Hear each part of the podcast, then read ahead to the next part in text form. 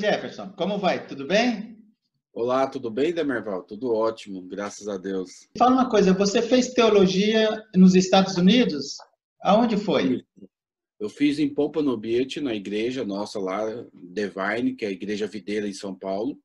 Né? E nós temos no Brasil todo, praticamente em todos os estados. É, fiz três anos de teologia lá. Né? Depois fiz convalidação aqui em São Paulo, né? para reconhecer pelo MEC, para ser bacharelado em teologia. Legal. E quando você foi para os Estados Unidos a primeira vez, você me falou que saiu de Goiânia e foi para lá. Você passou algum perrengue, alguma situação é, que foi engraçada lá? Passei muito engraçado. Porque eu não falava inglês, né? E foi um desafio. Né? Chegar nos Estados Unidos não falando inglês é um pouco difícil, mas graças a Deus tinha muito brasileiro lá né? e a gente vai aprendendo. Mas eu lembro um dia que eu fui no Walmart, no supermercado, para poder comprar ovos e eu não lembrava a palavra egg, né? Que esqueci na hora lá, aquela, que dá bloqueio às vezes. E aí eu chamei a atendente lá que estava passando, perguntando para ela, né? Tentando falar ovos em inglês. Aí eu falei, chicken ball, e a mulher, what? fazendo assim. E, e, ela, e ela entendeu? Chicken ball? E a mulher falou assim, não, ela não estava sabendo o que que era, né? E aí, aí veio na minha mente da hora eggs, né? Aí eu falei, é eggs. Aí ela, ah, yes. E ela não, ela não ficou rindo, não? De chicken ficou, balls? Ficou. Depois ela riu, né? Quando eu falei que era eggs. Mas é, é engraçado, assim, às vezes dá um branco. Muito bom, cara. Me fala uma coisa, e depois que você concluiu o teu é, curso de teologia lá na Flórida, você voltou de imediato para o Brasil e quando é que você foi para a África? Fiquei uns dois meses no Brasil e já fui direto para a África. Você foi para onde na África? Para que eu país? Fui em, eu fui morar em Moçambique, no país, e morei na cidade de Beira. Beira, é que aconteceu agora, né, o maremoto lá, que foi um desastre na cidade. Não sei se você viu, lembra? Né? É, é... E, e, é muito misto também. É, existe muito tribalismo lá ainda. Sim. Tribalismo... E, e, e você se sentia diferente no começo por ser branco? Era engraçado assim. Não não sentia. Eu, eu, acho que o povo moçambicano é um povo muito amoroso assim receptível. Mas era engraçado quando a gente ia nas aldeias as crianças tinham medo da gente. Homem branco. Porque reza uma lenda lá que os próprios pais ensinam as crianças que o homem branco é o homem do saco que rouba as crianças rouba órgão rouba Olha aquelas coisas. Vai ver que não é bem, vai ver que não é bem lenda. É, não é lenda. Eu acho que tem um fundo né Pode fala. É. E aí é, acaba que as crianças, quando a gente chegava nas aldeias, as crianças corriam, né? Tinham medo. e você ficou quanto tempo lá? Dois anos. Foi o melhor momento da minha vida, Demerval. Foi um tempo precioso, assim. Ele é bem humorado. Me fala uma coisa, e por, por que mesmo que foi o melhor momento da tua vida?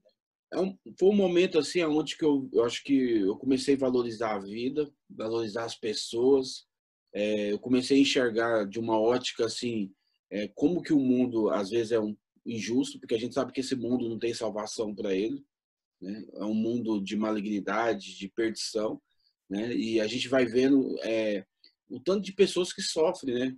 Eu lembro que eu, no começo eu tive um pouco de choque cultural, porque eu saí de um extremo e fui para o outro.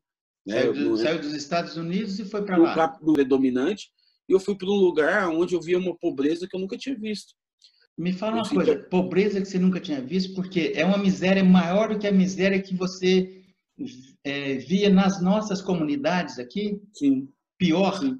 Miseráveis? Pior. Miserável, assim, coisa, é, era algo generalizado, assim. Era como se fosse todo mundo passando por aquilo ali. A gente fome. vê no Brasil... Você, viu, você viu fome? Fome. E aquilo me doía. Eu lembro que eu não queria ir para restaurante, eu não queria comer, às vezes, eu não queria me dar o luxo de querer comer bem, porque eu via as pessoas passando fome. E aí, a, a mesma coisa que às vezes a gente ajudava, era como se fosse uma gotinha no oceano.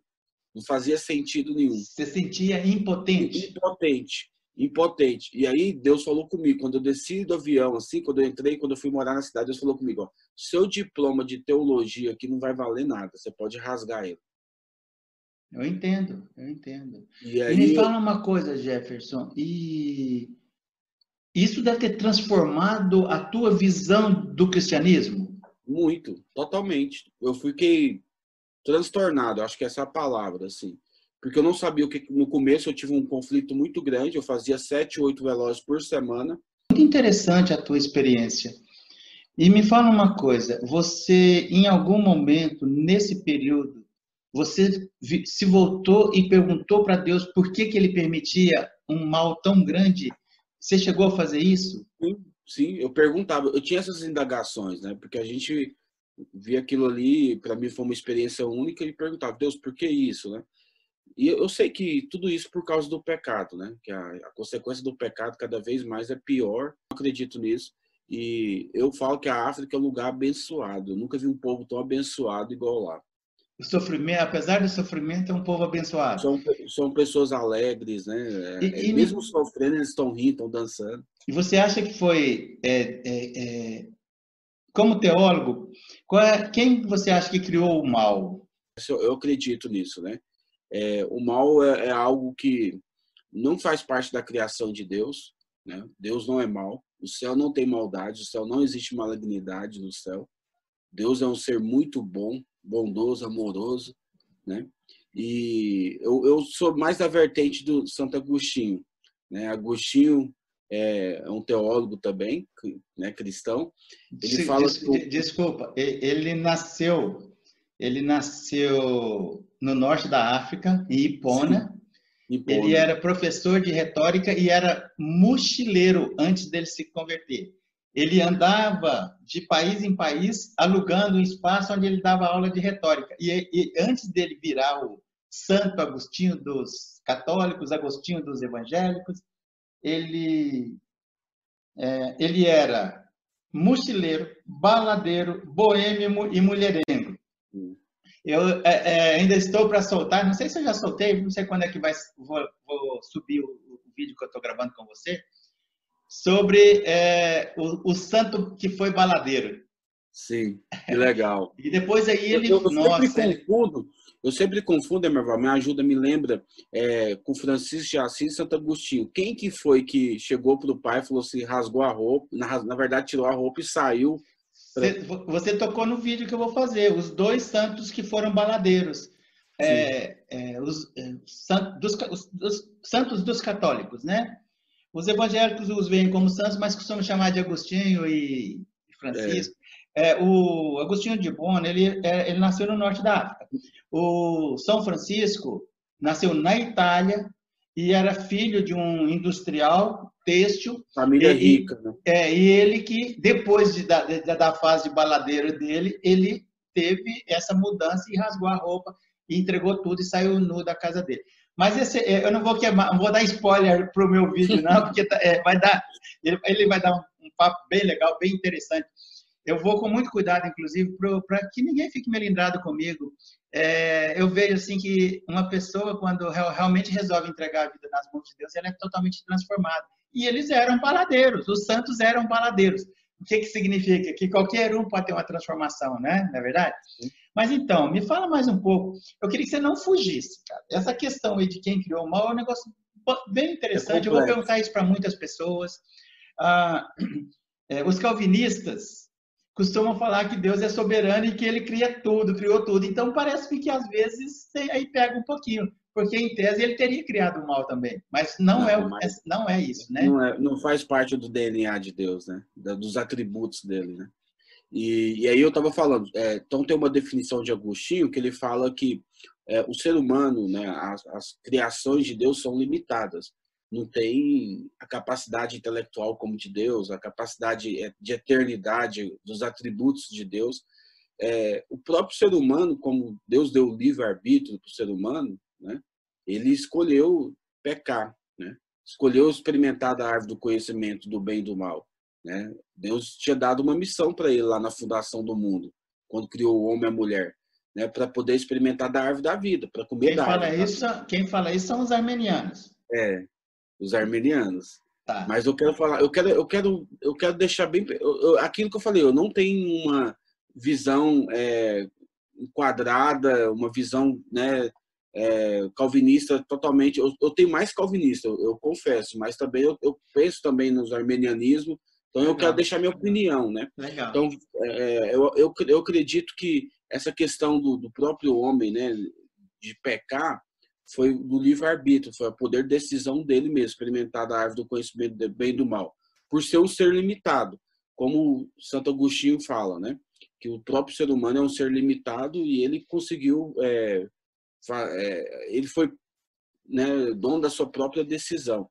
Então eu acredito que Deus não criou o mal, né? O mal se originalizou é, através da rebeldia de Lúcifer, né? Que a gente vê no livro de Ezequiel, que era uma criação, uma criação de Deus, era um serafim, era um anjo, né? Com uma grande hierarquia no céu, né? Que se revelou contra Deus e ele foi jogado aqui na Terra. Né? E a partir do momento que ele foi jogado na Terra, e a gente vê isso lá no livro de Gênesis, no capítulo 1 de Gênesis, que a Terra era sem forma vazia, havia trevas sobre a Terra, então a malignidade, o mal já existia aqui na Terra. O mal já estava sendo criado e propagado por um ato de desobediência de uma criatura, de um ser limitado. Entendi, entendi a tua visão do, do mal.